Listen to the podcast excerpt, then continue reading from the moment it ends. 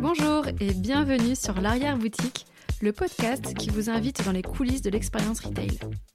Je suis Audrey Gallier, consultante dans les domaines du retail, de l'entrepreneuriat et du développement de marque. Après dix années passionnantes à créer et développer mes boutiques, j'ai envie aujourd'hui de transmettre mon expérience, mais aussi celle de mes invités. Pour cela, je reçois dans ce podcast des personnes inspirantes qui vous ouvrent les portes de leur boutique pour vous raconter leurs aventures. Je vous livre aussi, dans des épisodes boîte à outils, des pensées et astuces pour vous motiver et vous aider dans vos projets retail. Très bonne écoute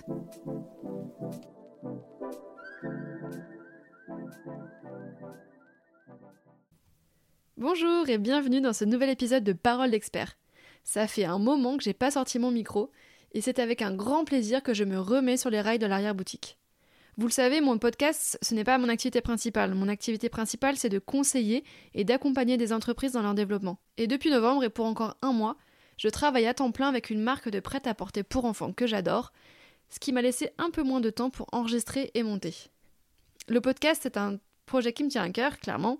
Mais bon, parfois, il y a d'autres priorités qui s'imposent, et vous le savez, quand on entreprend, on doit sans cesse jongler et arbitrer. Il est facile de succomber à la culture de la surcharge de travail dans l'entrepreneuriat, mais je crois vraiment fermement en l'efficacité de la qualité sur la quantité. Et après dix ans à avoir jonglé entre de nombreux projets personnels et professionnels, si j'ai bien retenu quelque chose, c'est qu'on ne peut pas être sur tous les fronts. Et c'est pour ça que j'ai pris un peu plus de temps à revenir par ici, parce que j'avais envie de faire les choses bien. Et ben maintenant, sans plus tarder, on va se plonger dans ce nouvel épisode que vous attendiez, le premier de 2024, et je suis ravie de vous présenter ma rencontre avec maître Lucille Kenney, qui est spécialiste en droit du travail. Ensemble, nous allons explorer les différentes phases d'un recrutement réussi et naviguer à travers les étapes de la relation employeur-employé. Rédaction de la fiche de poste, préparation des entretiens d'embauche, gestion des absences, étapes clés lors des fins de contrat. Cet épisode regorge de conseils pratiques et d'informations essentielles. Il est à écouter attentivement car il va vous permettre d'éviter des erreurs courantes qui peuvent avoir de conséquences assez fâcheuses. Bref, en écoutant cet épisode, vous allez bénéficier d'une expertise pointue pour optimiser votre gestion des ressources humaines et éviter les pièges juridiques. Petite nouveauté, j'ai décidé que j'allais indiquer dans la description de l'épisode des chapitres pour faciliter votre expérience et vous permettre de naviguer aisément à travers les sujets à aborder. Vous pourrez ainsi y revenir et épuiser les informations précises dont vous avez besoin à l'instant T. Et ben voilà, c'est parti. Quel plaisir de ressortir mon micro, ça m'avait vraiment manqué. J'espère que l'épisode va vous plaire et je vous dis très bonne écoute. À bientôt. Euh, bonjour Lucille Kenney, euh, merci de me recevoir au cabinet Lumel Associé pour parler d'un sujet qui est très intéressant pour nous, entrepreneurs, qui est le droit du travail. Euh, est-ce que, avant tout, tu pourrais te présenter, nous dire qui tu es et quel est ton parcours? Oui, bah, bonjour Audrey, merci de me recevoir sur euh, ton podcast. Euh, alors moi, donc je suis maître Lucille Kenney et je suis avocate depuis bientôt 5 ans et j'exerce dans les domaines du droit du travail et de la réparation du dommage corporel. Et en fait, euh, j'ai commencé euh, mon activité en droit du travail. Et quand j'étais euh, collaboratrice au sein de cabinet d'avocats, j'ai trouvé cette seconde vocation qui est la réparation du dommage corporel, notamment à travers des dossiers d'accidents du travail ou des problématiques de maladies professionnelles. Donc, j'ai décidé de poursuivre un diplôme universitaire sur ce sujet qui est le diplôme du professeur Anne Guégan à la Sorbonne.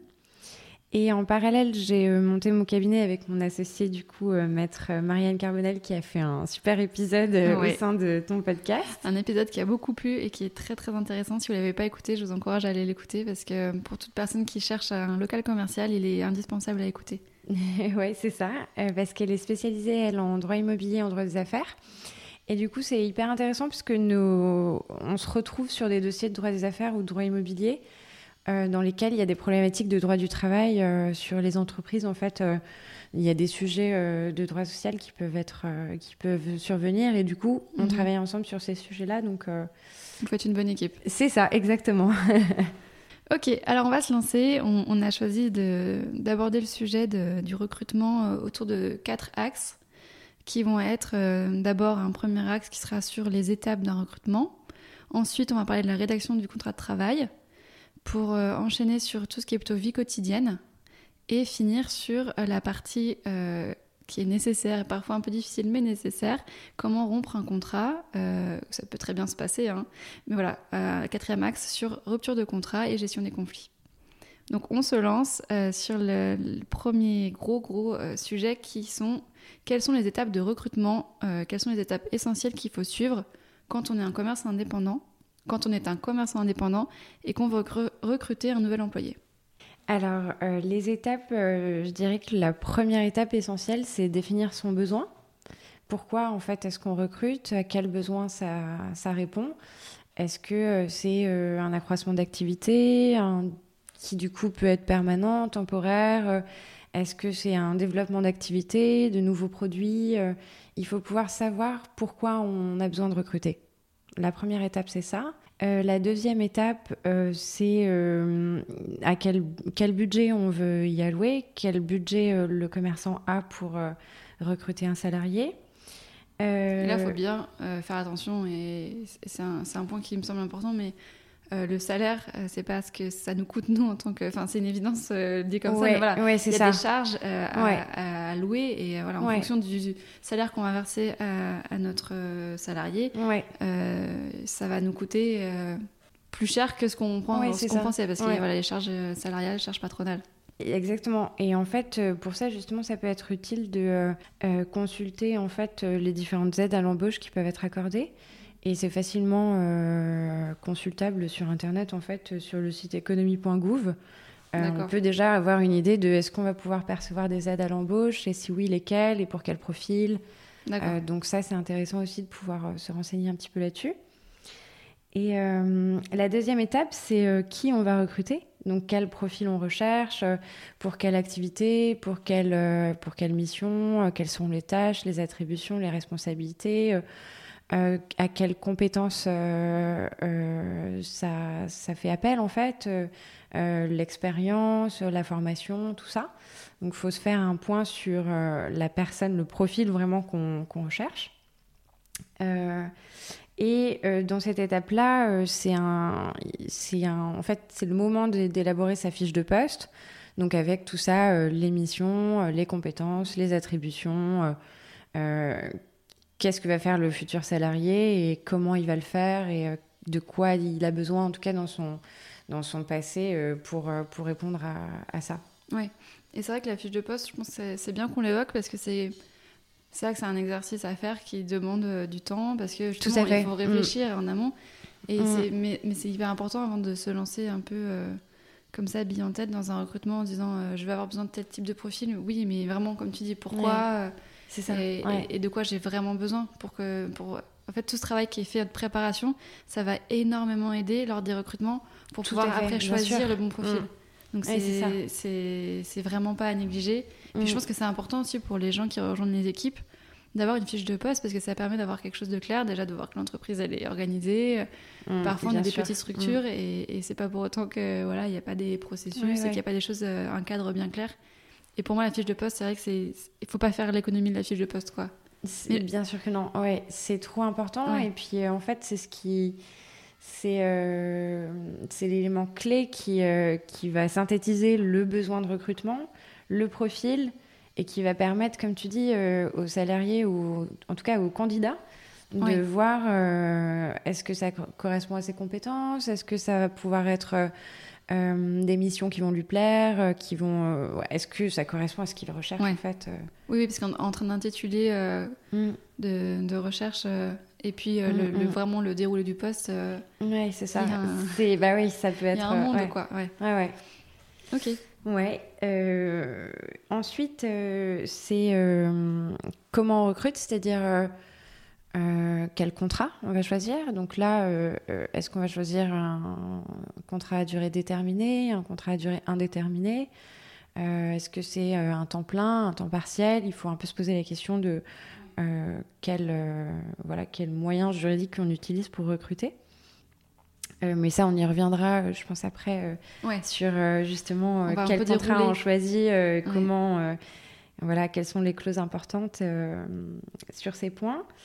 Euh, ensuite, je dirais qu'il faut euh, fixer une fourchette de rémunération. et ça, c'est assez encadré parce qu'en fait, il va falloir respecter déjà le salaire minimum légal, donc le SMIC, et il va falloir respecter le salaire minimum de sa convention collective, donc qui est la convention qui est applicable à l'entreprise en fonction du code APE de l'entreprise.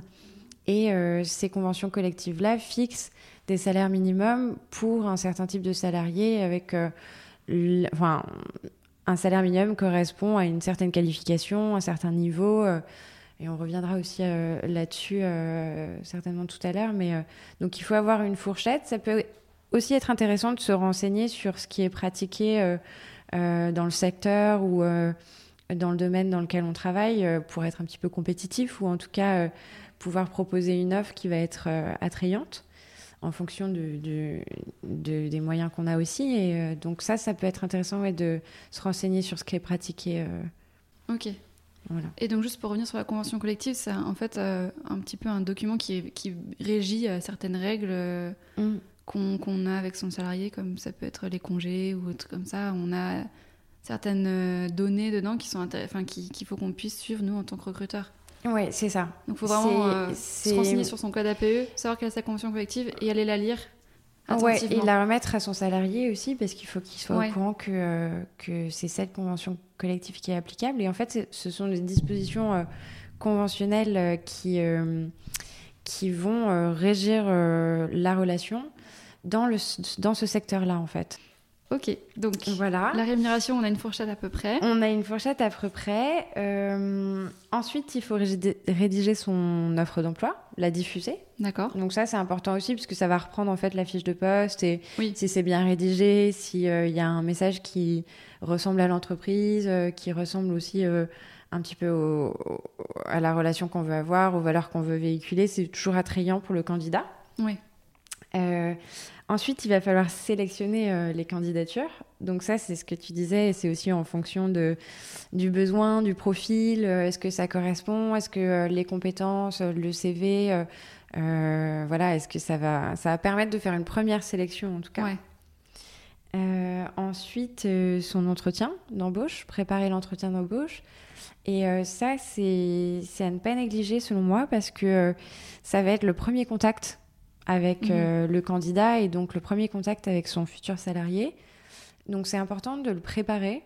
Euh, c'est important de euh, définir en, fait un fil conducteur durant, durant l'entretien qui va permettre de poser les bonnes questions, de euh, de connaître un petit peu euh, la personne qu'on a en face de soi. Euh, ça va permettre aussi aux candidats d'avoir des réponses à ces questions sur l'entreprise, sur le poste. C'est vraiment un échange réciproque pour essayer de voir si ça colle, si ça, si, si ça colle déjà d'un point de vue aussi relationnel, mais si voilà, s'il y a la motivation, s'il y a une envie, euh, s'il y a les compétences, et d'un côté comme de l'autre en fait. Donc euh, je conseille vraiment de le préparer et de préparer même à l'écrit ces questions, de préparer peut-être une présentation de son entreprise, euh, d'essayer un peu d'anticiper les questions qui seront posées par le candidat pour qu'il ait aussi une réponse sur des éléments un peu essentiels de la relation et de pouvoir en fait ne pas s'engager à quelque chose qui sera pas forcément appliqué ensuite si, si le contrat se forme. Oui, ouais. non, mais c'est vrai que c'est important, c'est une discussion en deux sens. Euh, et, il faut bien euh, profiter de ce moment pour transmettre les messages qui on est, ce qu'on recherche, nos valeurs, pour que ça puisse euh, tout de suite faire une sorte de sélection aussi. Si jamais la personne en face de nous, ben, c'est pas ce qu'elle ce qu'elle attend, ce qu'elle recherche. Mm. c'est autant être tout de suite clair et transparent sur. ouais, c'est ça. Ouais. Ce qu'on a sur comment ça va se passer. Ouais. Mm. Tout à fait. Pas cacher des choses en entretien parce qu'on a vite vite besoin de quelqu'un il vaut mieux euh, voilà, mettre carte sur table et puis euh, être hyper transparent pour que la relation commence sur des bonnes bases. Quoi. Exactement, ouais, tout à fait. Et euh, voilà, et je dirais que la dernière étape, c'est ben, déclarer son embauche. Ouais. Donc faire cette sa déclaration préalable à l'embauche. Et, et, voilà, ensuite... Donc ça, si jamais on a un comptable, c'est lui qui le fait, enfin qui nous donne les documents à remplir, il me semble. Euh, si jamais on n'a pas de comptable, euh, on peut le faire en autonomie? Oui, bien sûr, c'est faisable sur le site de l'URSSAF. En fait, euh, c'est assez intuitif, donc c'est tout à fait possible de faire ça, ouais. Ok. Déclaration préalable à l'embauche. Oui, c'est ça. Et voilà, après, il n'y a plus qu'à accueillir la personne Exactement. et commencer la collaboration. Euh, et donc, à ces, à ces débuts, euh, il y a une période d'essai qui, est, euh, qui court. Ouais. Comment ça se passe? Alors, euh, la période d'essai, euh, l'objet, c'est effectivement de voir si euh, ça fonctionne, d'un côté comme de l'autre aussi, c'est-à-dire est-ce que les compétences sont là. ça va permettre en fait à l'employeur d'évaluer les compétences de son salarié et au salarié d'évaluer les fonctions qui, lui sont, qui lui sont confiées. Est-ce qu'elles lui correspondent? Est-ce que, est-ce que voilà, il il s'épanouit là-dedans et est-ce que ça correspond à ce qu'il recherchait? Donc c'est vraiment, euh, ça permet de, une évaluation, ouais, c'est ça, euh, de ce que ça va fonctionner ou pas, à plusieurs niveaux. Euh, après, ce qu'il faut savoir, et ce qui est important de savoir, c'est qu'une période d'essai, c'est pas automatique dans le sens où il faut que ce soit écrit. D'accord. Donc il faut que ce soit écrit dans un contrat, que ce soit prévu dans un contrat, ou bien dans une lettre d'engagement. Une, euh, il faut que ce soit prévu de manière écrite. Si ça n'est pas écrit, c'est euh, une embauche directe. Ouais. D'accord. Et en fait, Je ne une savais période d'essai, Tu euh, quelque ouais, chose. une période d'essai euh, verbale entre guillemets, c'est pas valable. Donc il faut le prévoir par écrit. Et après, il y a des durées aussi à respecter. Euh, C'est-à-dire qu'en fait, là, ça va, la durée de la période d'essai varie en fonction de la qualification du salarié. Et là, il faut aussi regarder dans sa convention collective, justement, parce que, alors, souvent, c'est relativement les mêmes périodes, mais ça peut varier en fonction des conventions euh, collectives. Euh, et euh, donc, ça va être des périodes de deux mois pour les ouvriers et employés, des périodes de trois mois pour les agents de maîtrise et les techniciens, ou quatre mois pour les cadres. Et ça, euh, c'est par exemple le cas dans la convention collective commerce de détail non alimentaire. Euh, voilà. Euh, après, il y a des particularités pour le contrat à durée déterminée. Parce que ça, ça s'applique au contrat à durée indéterminée. C'est pas tout à fait la même chose pour un contrat à durée déterminée, vu que justement, on n'est pas sur la même sur la même durée de contrat et la même durée d'embauche. Et euh, donc pour les CDI, les CDD, pardon, c'est un jour par semaine dans la limite de deux semaines. D'accord. Si le CDD est de six mois ou moins de six mois. Et D'accord. si le CDD est euh, plus de six mois, c'est un mois de période d'essai. D'accord, ok. Très clair. Voilà. Euh, après, euh, la période d'essai peut être renouvelée, mais pareil, il faut que ce soit prévu euh, à l'écrit. Euh, et il y a toujours des limites euh, de, euh, voilà, de période à ne pas dépasser. Et, euh, et c'est renouvelé pour un, un objectif particulier, c'est-à-dire euh, il va Il falloir. faut justifier de il faut justifier, ouais, exactement. Ouais, D'accord. voilà. Et si jamais euh, l'un comme l'autre ne, retrouve, ne trouve pas son compte à, à cette embauche, comment ça se passe pour arrêter une période d'essai? Ça se passe librement. En fait, il n'y a pas de forme particulière à respecter ni de motif euh, à justifier. D'accord. Euh, c'est vraiment la liberté des parties. Euh, en fait, il est conseillé quand même de faire un écrit parce qu'il y a des délais de prévenance Oui, il à, semblait qu'il y avait des délais. à respecter. donc, c'est conseillé quand même de remettre un- une lettre écrite, soit remise en main propre, soit en, en lettre recommandée pour prouver la date de, de- à laquelle on a prévenu que voilà, on, on voulait rompre le contrat. Mais à part ça, il n'y a pas de. Il n'y a pas de forme particulière ou à justifier d'un motif particulier. Justement, c'est c'est l'objet de la période d'essai, c'est de pouvoir quand même se avoir un temps euh, où on peut évaluer et si, si ça fonctionne pas, euh, on, peut, on peut en tirer les conséquences. Ok. Ok, nickel. Donc, euh, on a un peu une petite photographie de, de- des choses à faire et les étapes à suivre quand on, on veut recruter quelqu'un.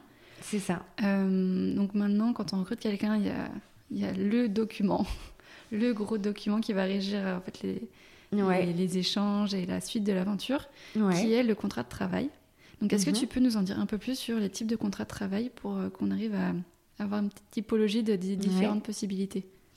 Alors, ce qu'il faut savoir, le principe euh, absolu, euh, c'est que la relation normale de travail, c'est le CDI, donc le contrat à durée indéterminée.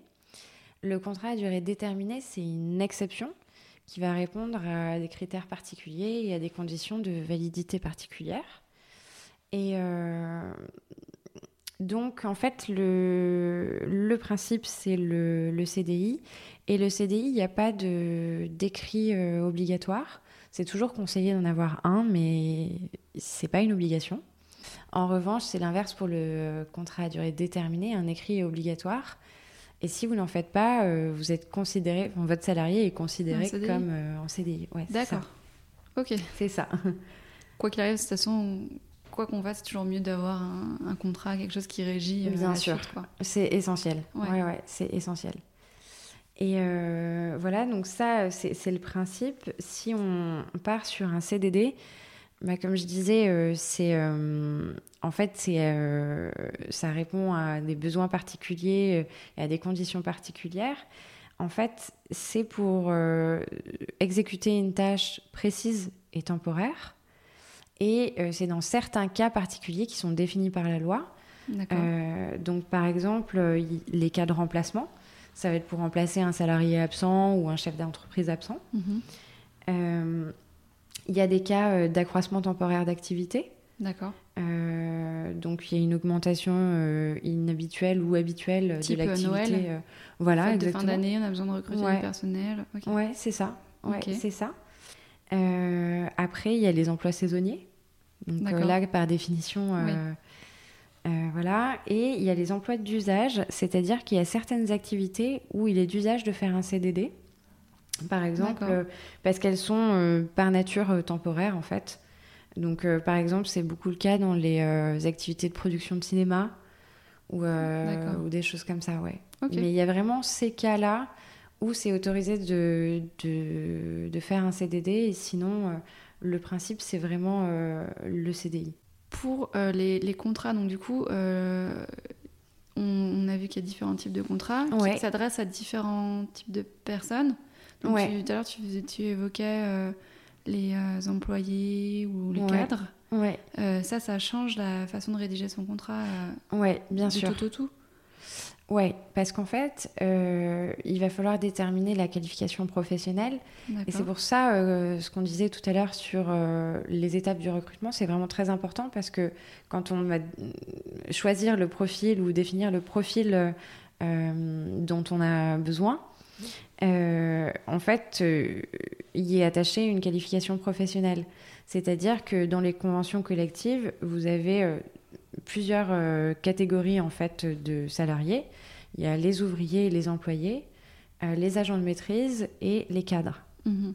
Et en fait, à ces catégories, en fait, plutôt ces catégories-là sont ensuite divisées en niveaux. et chaque catégorie et niveau correspond à un statut auquel s'applique un salaire minimum, euh, euh, une durée de période d'essai. Euh, donc ça va changer, ça va changer les, stipulations du contrat. D'accord. Ok, donc ça faut bien le prendre en compte aussi. Ouais. Il y a quelque chose, en revanche, qui est important, c'est que si on recrute un cadre, mhm. il faut vraiment avoir en tête que c'est parce que c'est un salarié qui va être autonome dans la gestion de son emploi du temps, dans son organisation, dans la prise de décision. Euh, et ça, il euh, faut l'avoir en tête parce que euh, c'est vraiment une condition déterminante de la qualification de cadre. Et, et cadre, il y a une histoire de, de forfait, non? Forfait heure ou forfait jour? Alors oui, en fait... C'est comme ça qu'on dit. Ouais, c'est comme ça qu'on dit. en fait, la qualification cadre, du fait de l'autonomie du salarié, permet de mettre en place une convention de forfait jour. Mhm. En fait, donc c'est euh, une convention ou une clause dans le contrat qui est remise euh, au salarié, qui est remise au salarié et euh, qui va permettre d'organiser son temps de travail un peu différemment, qui est justement calculé en jours et non plus en heures. Donc il y a un maximum de jours qui est défini par la convention collective. D'accord. et ça lui permet en fait de s'organiser librement justement dans, dans, la gestion de son, son emploi du temps. mais c'est des choses assez délicates qu'il faut qui, où il faut être vraiment vigilant parce que euh, c'est encadré euh, par les conventions collectives et par le Code du travail, euh, par des conditions particulières de respect du temps de travail, voilà, de, d'évaluation de, la charge de travail, d'avoir un mhm. suivi, un contrôle. Donc c'est des choses qui sont assez... Euh, il faut pas négliger qu'il euh, vaut mieux être conseillé euh, justement par un avocat pour mettre ça en place, parce que c'est vraiment... Euh, il faut pas, il faut pas faire d'erreur là-dessus. D'accord. Ok. Donc on, a décidé quel type de contrat on allait faire, pour qui? Maintenant, est-ce qu'on peut voir un peu les clauses qui, sont toi, sont super importantes et sur lesquelles il faut vraiment avoir des points de vigilance? Je pense euh, déjà dans un premier temps à la période d'essai, parce que comme on a dit tout à l'heure, euh, du coup, il faut absolument la prévoir au sein du contrat euh, pour qu'elle soit, pour qu'elle s'applique. Donc avec les durées et les délais de prévenance dont on a parlé tout à l'heure. Voilà, euh, il faut toujours regarder. De toute manière, vraiment là, euh, je vais me répéter, mais à chaque clause, il faut bien regarder sa convention collective. S'il y a des dispositions qui sont euh, prévues en plus de, du Code du travail ou il y a des particularités souvent dans les, les conventions collectives auxquelles il faut faire vraiment attention. En fait, la, la convention collective, elle s'appose au, au, droit du travail, enfin au, au Code du travail pour, euh, pour apporter des spécificités en fonction du métier ou du secteur dont il est question. Exactement. Et si les dispositions sont plus favorables pour le salarié, ce sont c'est obligatoirement euh, celles de la, de la convention collective qui vont s'appliquer. Ouais. Ok, d'accord. Voilà. Euh, je pense aussi à la clause de non-concurrence.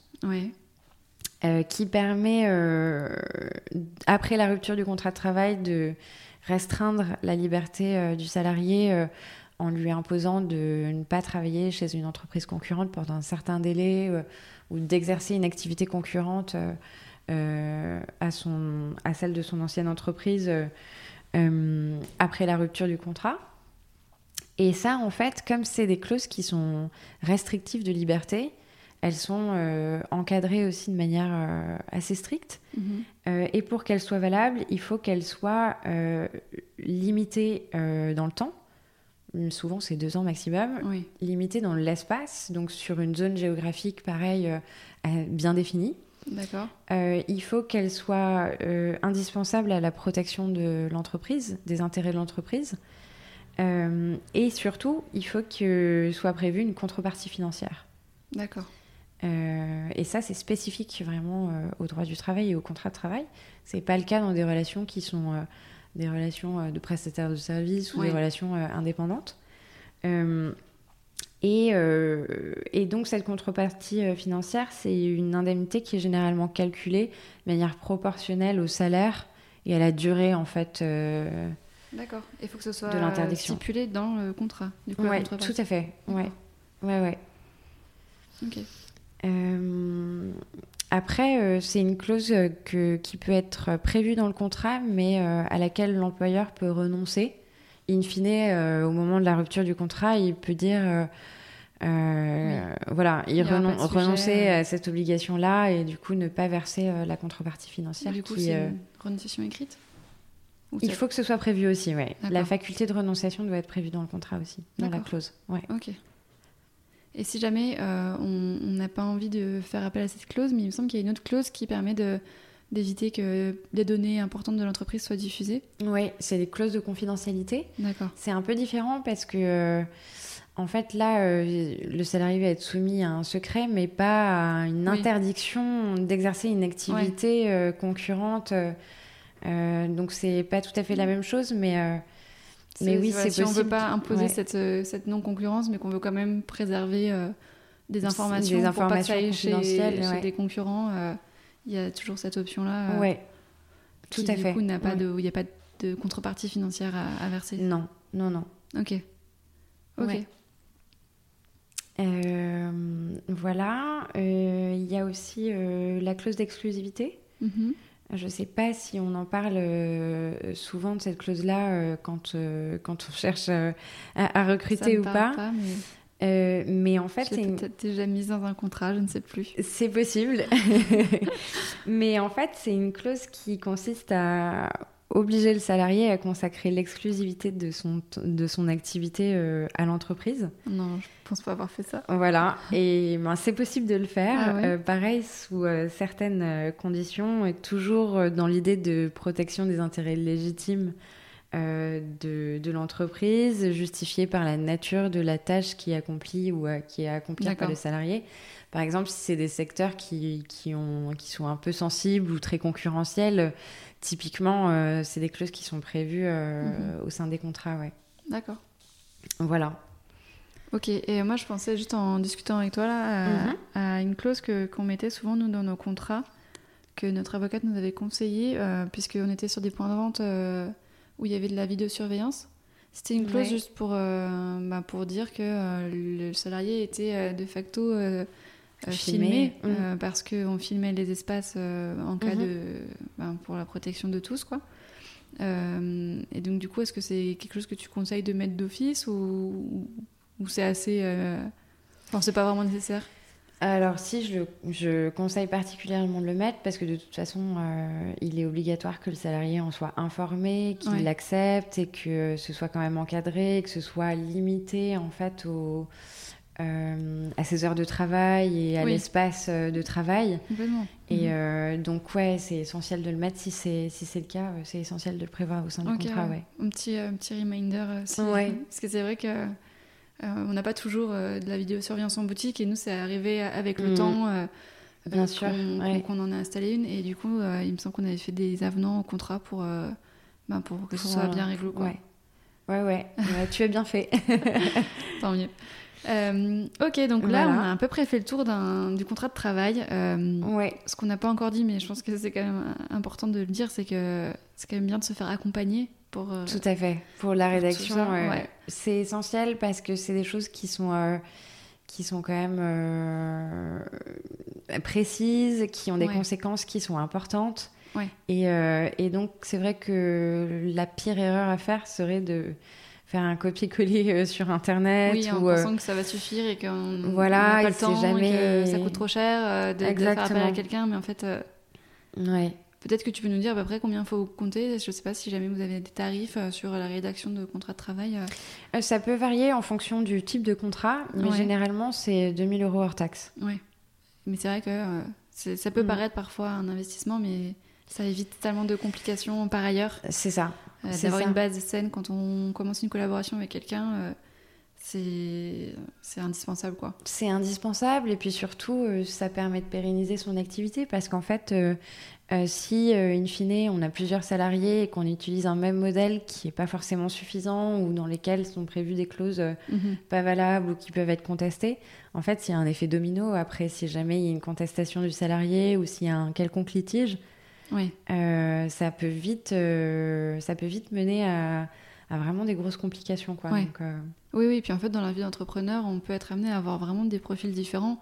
Mm. Euh, à recruter des personnes qui vont être avec nous euh, sur le point de vente pour faire du conseil aux clients, euh, ouvrir la boutique, fermer la boutique et voilà, gérer vraiment l'espace de vente. Et on peut peut-être, avec le temps, avoir des gens qui vont passer cadre pour accompagner sur le développement stratégique de l'entreprise. Et du coup, c'est pas du tout la même chose. Donc, c'est vrai qu'il faut, ah il faut éviter les copier-coller, quoi. Ah oui, c'est vraiment la... Warning. C'est la plus grosse erreur. Ouais. ok, troisième axe qu'on voulait aborder, c'était plus euh, la vie quotidienne. Ouais. Et euh, on avait euh, deux, deux, petits sujets à ce, sur ce point-là, qui sont la gestion des absences maladies et des accidents du travail. Est-ce qu'on peut faire un, petit point rapide là-dessus? Parce que c'est vrai que dans le quotidien de chef d'entreprise, ça arrive. Ça arrive, ça c'est normal. voilà, il y, y, y, a des maladies et parfois des accidents du travail. comment, comment on gère ça? Alors, il faut savoir que euh, les absences maladies, euh, les arrêts de travail, ça implique des obligations euh, pour l'employeur et pour le salarié. À savoir que le salarié doit prévenir son employeur souvent dans les 48 heures. Pareil, ça, il faut vérifier les délais dans les conventions collectives en particulier, mais le plus souvent, c'est dans les 48 heures de son arrêt. Prévenir son employeur et ne pas le laisser sans nouvelles, parce que ça peut avoir des conséquences euh, qui peuvent mener à un abandon de poste, par exemple, des choses comme ça. Donc, il faut vraiment prévenir. Et euh, pour l'employeur, lui, euh, en fait, si l'arrêt de travail est de plus de trois jours, il doit établir une attestation de salaire qui transmet à l'assurance maladie pour pouvoir en fait débloquer les indemnités journalières qui peuvent être versées aux salariés. et surtout, il doit dispenser son salarié du travail, c'est-à-dire qu'il doit vérifier que le salarié est dispensé d'activité, qu'il n'est pas maintenu avec d'autres personnes de l'entreprise ou, ou autre, une collaboration ou en tout cas un lien pendant, le, pendant l'arrêt maladie. après, il y a les problématiques de maintien de la rémunération. Euh, parce qu'en fait, il y a deux euh, types de, euh, d'indemnités en fait qui sont versées aux salariés pendant ce temps-là. Il y a les indemnités journalières qui sont versées par la caisse d'assurance maladie, et il peut y avoir des maintiens de salaire. D'accord. les indemnités journalières, il faut savoir qu'elles sont versées à l'issue d'un délai de carence de trois jours. Donc si l'arrêt de maladie est de moins de trois jours, il n'y a pas d'indemnités journalières qui sont versées à moins euh, que la convention collective en particulier prévoit mhm. que ce délai de carence est pris en charge par l'employeur, mais ce n'est pas toujours le cas. D'accord. Euh, donc ça, il faut le savoir parce que souvent les, les, salariés ne le savent pas et même les employeurs n'ont pas forcément. C'est jamais très clair. C'est jamais très clair là-dessus. D'accord. Euh, voilà. Après, il y a un maintien de salaire et le régime du maintien de salaire, il est différent selon l'origine de la maladie. En fait, euh, s'il s'agit d'un accident du travail ou d'une maladie professionnelle, il y a un, maintien de salaire qui est sans délai. C'est-à-dire qu'il n'y a pas de délai de carence, c'est automatique, c'est versé tout de suite.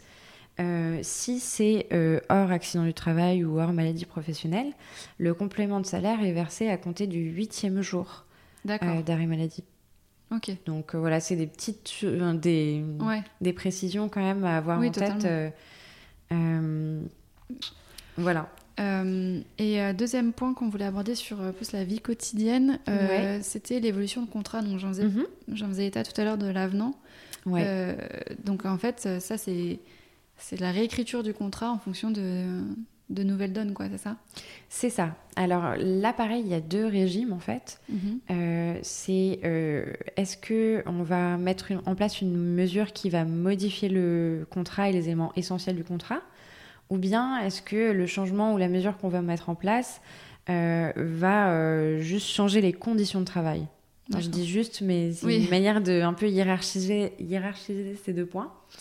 Euh, parce que si on modifie un élément essentiel du contrat, effectivement, là, il faut prévoir un avenant, prévoir l'accord du salarié, avoir voilà, une signature et réécrire en tout cas les clauses qui sont visées par ça. Et euh, ces éléments essentiels, ils ne sont pas définis par la loi, mais c'est la jurisprudence petit à petit qui les a, qui les a identifiés et euh, qui sont la rémunération, la durée de travail, euh, le lieu de travail dans certaines conditions, justement, pour faire écho à la clause de, de mobilité, et les, les qualifications et les fonctions du salarié. D'accord. Donc euh, typiquement, si on passe de euh, agent de maîtrise à cadre, euh, c'est un avenant, c'est une modification du contrat. et il y a un point que je trouvais intéressant justement là-dessus, c'est quand on change de qualification ou de fonction, l'avenant peut prévoir, alors non pas une période d'essai, mais une période probatoire. D'accord. qui va permettre d'évaluer les compétences du, salarié sur ce poste-là. Oui, c'est vrai que c'est euh, assez logique, mais... Euh, c'est ça, mais on n'a pas forcément euh, cette information en tête. et si jamais ça fonctionne pas, alors il n'y a pas rupture du contrat, mais l'employeur devra replacer le salarié à ses anciennes fonctions. D'accord. Donc, ok. Voilà. Ça marche. Et pour ce qui est après, euh, si on veut modifier euh, des éléments du contrat ou de la relation qui n'entrent pas dans les éléments essentiels du contrat, en fait, ça change les conditions de travail et ça, ça relève du pouvoir euh, de l'employeur et donc qui peut mettre en place de manière unilatérale. D'accord. Donc du coup, mon, mon exemple de surveillance, j'aurais pas nécessairement eu à faire un avenant. Alors si, parce que... De, de télésurveillance. Si, parce que euh, comme c'est une atteinte quand même à la vie privée, à l'image et tout ça, c'est des choses qui sont, qui, qui sont euh, encadrées. Et, ouais, Donc ça vaut la euh, peine en fait de contacter son avocat ou son avocate quand on a quelque mm. chose, un doute sur est-ce que ça rentre dans la rédaction d'un avenant ou, pas. Ouais, exactement. Ouais, eh ben, on va aller sur la dernière partie de cet échange où on voulait euh, davantage parler de la fin d'un contrat. Mhm. Donc tout ce qui est rupture de contrat et gestion des conflits potentiels s'il y en a. Et je rappelle que ça peut très bien se finir quand en on bon parle, terme. Voilà, voilà. On va pas parler que des, choses négatives parce qu'il y a des très jolies fins de collaboration où tout le monde a bien appris de l'un de l'autre et que mhm. chacun vogue à d'autres aventures. Mais voilà, est-ce que tu peux euh, nous faire une petite liste des différents scénarios euh, qui existent euh, quand on veut rompre un contrat? Alors, le premier scénario auquel je pense, c'est la démission. Ouais. la démission, c'est la volonté claire, non équivoque du salarié de mettre fin au contrat. Mm-hmm. et ça, il n'y a pas d'obligation qu'il le notifie par écrit, mais je le conseille vraiment parce que bah, c'est quand même euh, justement, euh, il va falloir, il, va falloir prouver euh, justement qu'il a une véritablement la volonté de, démissionner ou pas. de toute manière, dans la quasi-majorité des cas, il faut toujours mettre les choses par écrit. C'est plus, c'est plus sécurisant. Euh, après, euh, que dire euh, sur la démission qui peut être intéressant C'est, j'avais plusieurs points en tête qui sont notamment le préavis. Est-ce qu'on va devoir respecter un préavis ou pas? Comment ça va se passer par rapport à ça? Et ça, ça dépend aussi du contrat. Est-ce que le contrat prévoyait un préavis qui doit être respecté? Est-ce qu'on peut y renoncer? Comment est-ce qu'on fait dans ces cas-là? Et c'est souvent le cas parce que s'il y a une démission, que le salarié demande à ne pas effectuer son préavis, euh, est-ce qu'on doit le payer? Enfin, il y a un peu des choses, euh, des questions comme ça. Et la règle, c'est euh, que si le préavis n'est pas effectué à la demande du salarié, l'indemnité compensatrice de préavis qui est versée à ce titre-là n'est pas due. En revanche, si c'est une volonté de l'employeur, euh, l'indemnité compensatrice de préavis doit quand même être, euh, être versée. Euh, voilà, il faut savoir qu'il n'y a pas d'indemnité de rupture. Ok. et que, sauf cas particulier, il n'y a pas non plus de droit au chômage. D'accord. Donc voilà. du côté de l'employeur, il y a quand même l'obligation de fournir des... les documents de fin de contrat. Oui, comme chaque fois. Donc voilà, comme chaque fois, ça, ça change pas. Euh... Les documents de contrat, tu peux juste nous rappeler euh, lesquels ils sont? Ouais, alors il y a le certificat de travail, mhm. le reçu de sol, le reçu pour solde de tout compte, pardon, et l'attestation Pôle Emploi. Ok. Donc ça c'est euh, le, triptyque à chaque fois à fournir à ses salariés quand, euh, quand le contrat se termine. Exactement. Ouais. voilà pour la démission. Après, un cas de rupture peut venir aussi euh, de la volonté euh, de l'employeur et auquel cas on pense à un licenciement. Euh, alors il y a deux types de licenciements. Il y a les licenciements pour motif personnel et les licenciements pour motif économique. Mhm. J'ai trouvé plus intéressant de revenir plutôt sur les licenciements pour motif personnel. Mhm. Et là, il faut faire attention aussi parce que, euh, évidemment, le motif doit être euh, euh, sérieux, réel, doit reposer en tout cas sur une cause réelle et sérieuse. Donc, il faut que ça soit basé sur des faits réels, sur des faits vérifiables et sur des faits en tout cas suffisamment importants pour justifier mhm. la rupture du contrat. Et il y a plusieurs motifs qui sont communément admis. C'est la faute euh, donc après, il peut y avoir des fautes graves ou des fautes lourdes. Euh, il y a l'insuffisance professionnelle. Euh, il y a l'absence pour maladie, mais ça, il faut faire attention aussi parce qu'il faut pouvoir justifier d'une désorganisation particulière de l'entreprise du fait de cette absence-là. D'accord. il y a le licenciement pour inaptitude déclaré par le médecin du travail. Euh, et euh, il y a des licenciements aussi qui existent euh, pour cause du salarié qui serait auteur de d'harcèlement au sein de l'entreprise ou des choses comme ça. Ok. voilà, une, si on a un motif qui repose sur une cause réelle et sérieuse, il faut respecter une certaine procédure en fait. donc il va falloir convoquer le salarié à un entretien préalable au licenciement. Mm euh, il faut respecter euh, un nombre de jours précis entre la convocation, la lettre de convocation et la date de l'entretien.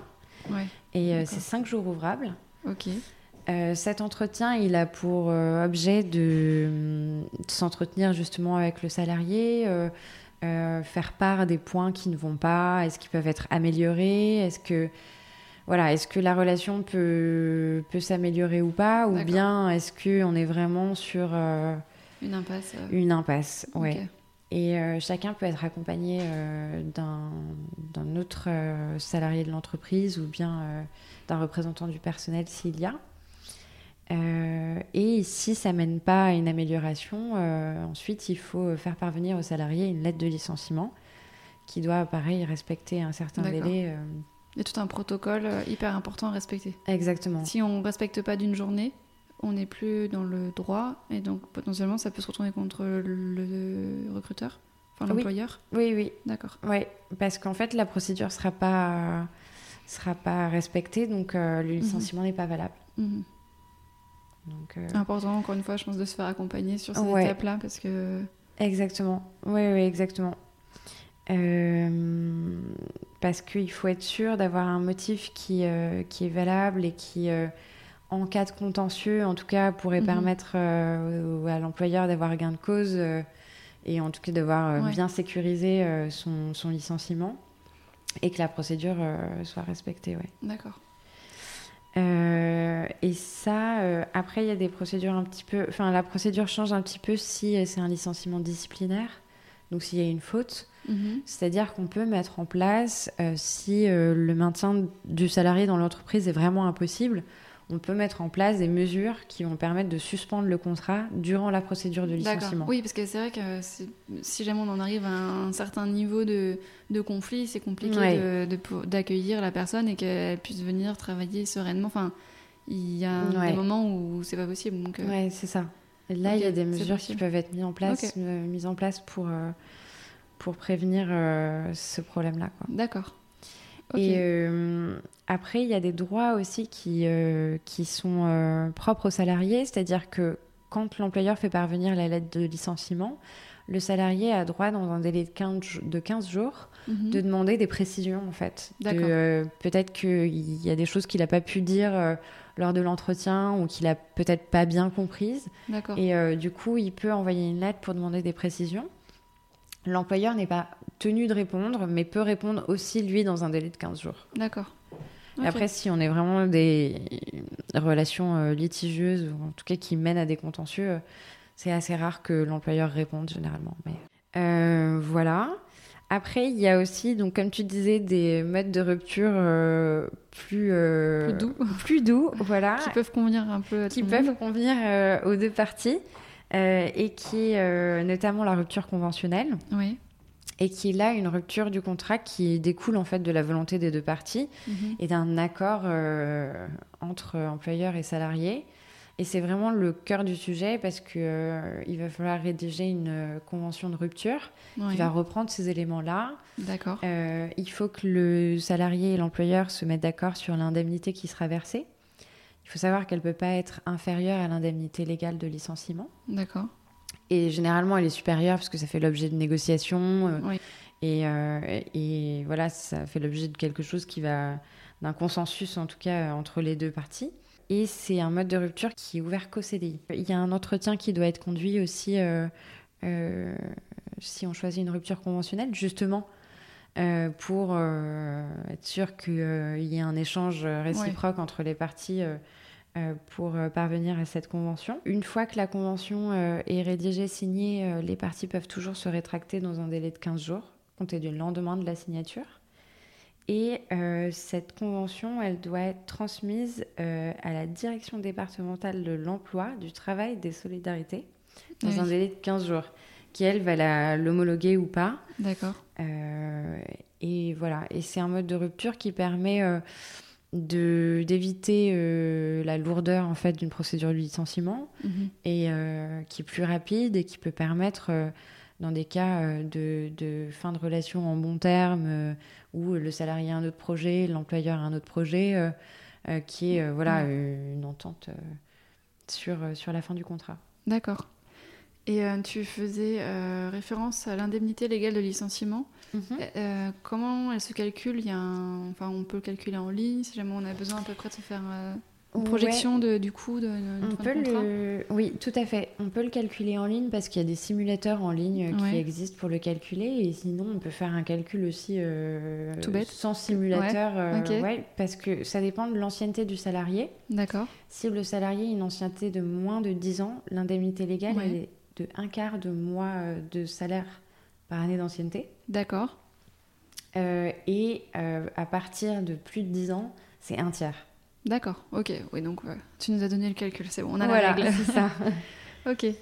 Mais c'est un tiers, enfin, si le salarié a plus de 10 ans d'ancienneté, ça va être un quart de mois de salaire sur les 10 ans.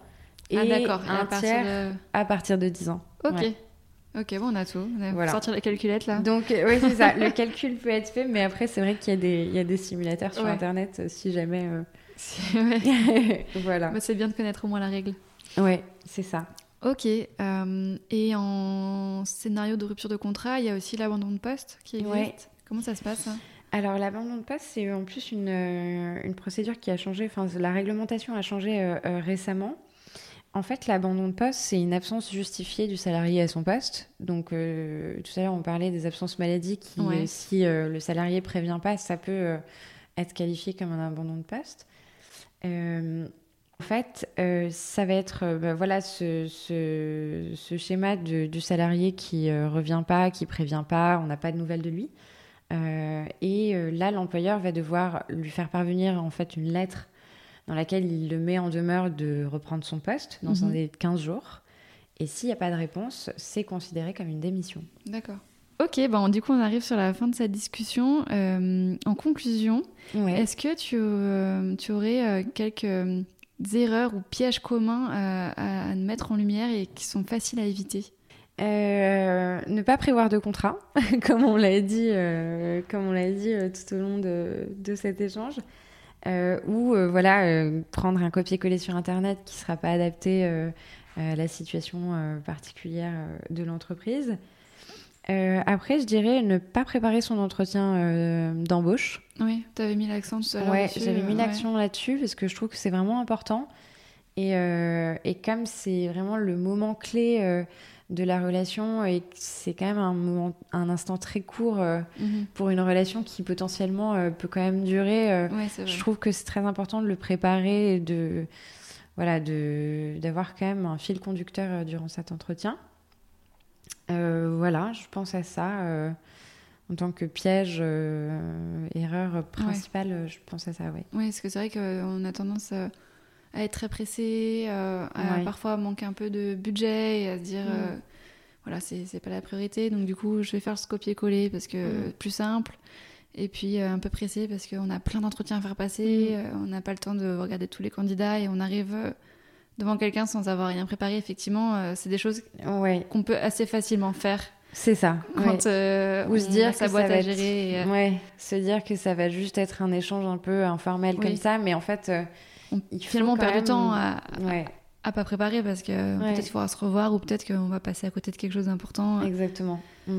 Donc bon, c'est pas parce qu'on prend 20 minutes pour se poser sur le CV la et, et refaire un peu l'échange en avance que qu'on perd du temps au contraire. Je pense que. Mm. Ok. Euh, est-ce que tu aurais euh, un conseil, le meilleur à garder de toute cette, euh, de toute cette discussion Alors, est-ce que j'ai le droit à deux meilleurs conseils? Oui, bien sûr. Plus on a de conseils, mieux, on est... mieux c'est. le premier conseil, c'est ne pas négliger l'importance du management et de, de, voilà, de l'importance de, de, se former euh, aussi sur, à ce niveau-là, euh, à la fois ben, pour euh, les, les, conséquences positives que ça a sur les compétences de son salarié et sur la relation qu'on a de travail avec son salarié. Mhm. et le deuxième conseil, c'est être accompagné par un avocat spécialisé ou une avocate spécialisée dans ce domaine-là pour pérenniser son entreprise, sécuriser euh, ses relations de travail et, euh, en fait faire en sorte que les projets de l'entreprise euh, soient, soient le plus sécurs possible et, et en tout cas avoir un conseil ou bien des, des, astuces voilà, pour, pour que ça se passe au mieux et pour mettre toutes les chances de son côté. Ouais, et puis une personne référente à qui on peut échanger quand on a le moindre doute. Mm Enfin, vraiment, ce sont des sujets d'expertise. Euh, Mm. On peut pas savoir tout faire. Il faut Ouais. apprendre à déléguer. Et, euh, et surtout sur ces, sur ces sujets-là qui sont super importants, euh, je pense que c'est c'est deux très bons conseils. Et le premier conseil que tu as donné, je trouve qu'il est très important parce que c'est vrai que là, on fait un point euh, très légal, on parle de contrat, Ouais. voilà. Mm. Mais, euh, mais en fait, c'est aussi une relation euh, humaine. Enfin, c'est surtout une relation humaine. Ouais, c'est ça. Mm. Voilà, c'est important de faire des contrats, d'avoir un truc très clean, euh, Mm. bien pensé avant. Mais après, euh, effectivement, l'objectif, c'est d'a- d'avancer ensemble, euh, euh, puis de pouvoir s'écouter, communiquer et, euh, et manager des gens, c'est pas toujours évident. Surtout Ouais. quand c'est son entreprise, qu'on court dans tous les sens. euh, parfois, il faut déléguer, laisser la boutique euh, à quelqu'un alors qu'on l'a jamais fait avant. Et, euh, et tout ça, c'est hyper important de prendre le temps euh, d'échanger beaucoup. Et euh, si on sent que on a un peu du mal à- sur le management, eh ben ouais, pas hésiter à se former ou à échanger à avec fait. des gens c'est dans ce vraiment métier important. Mm. pour euh, voilà, se sentir plus à l'aise parce que Mm. c'est dommage de perdre des, beaux co- des bons collaborateurs parce que nous-mêmes, on ne Oui. sait pas trop comment s'y prendre et on est désorganisé ou voilà, on n'a pas les bons ça. Puis c'est pas forcément inné en fait, c'est ouais. tout à fait euh, louable Ça s'apprend, et, ouais. et- ouais, exactement, ça ouais. s'apprend et ouais, Il faut, il faut accepter que ça s'apprend et que, c'est ça. ouais.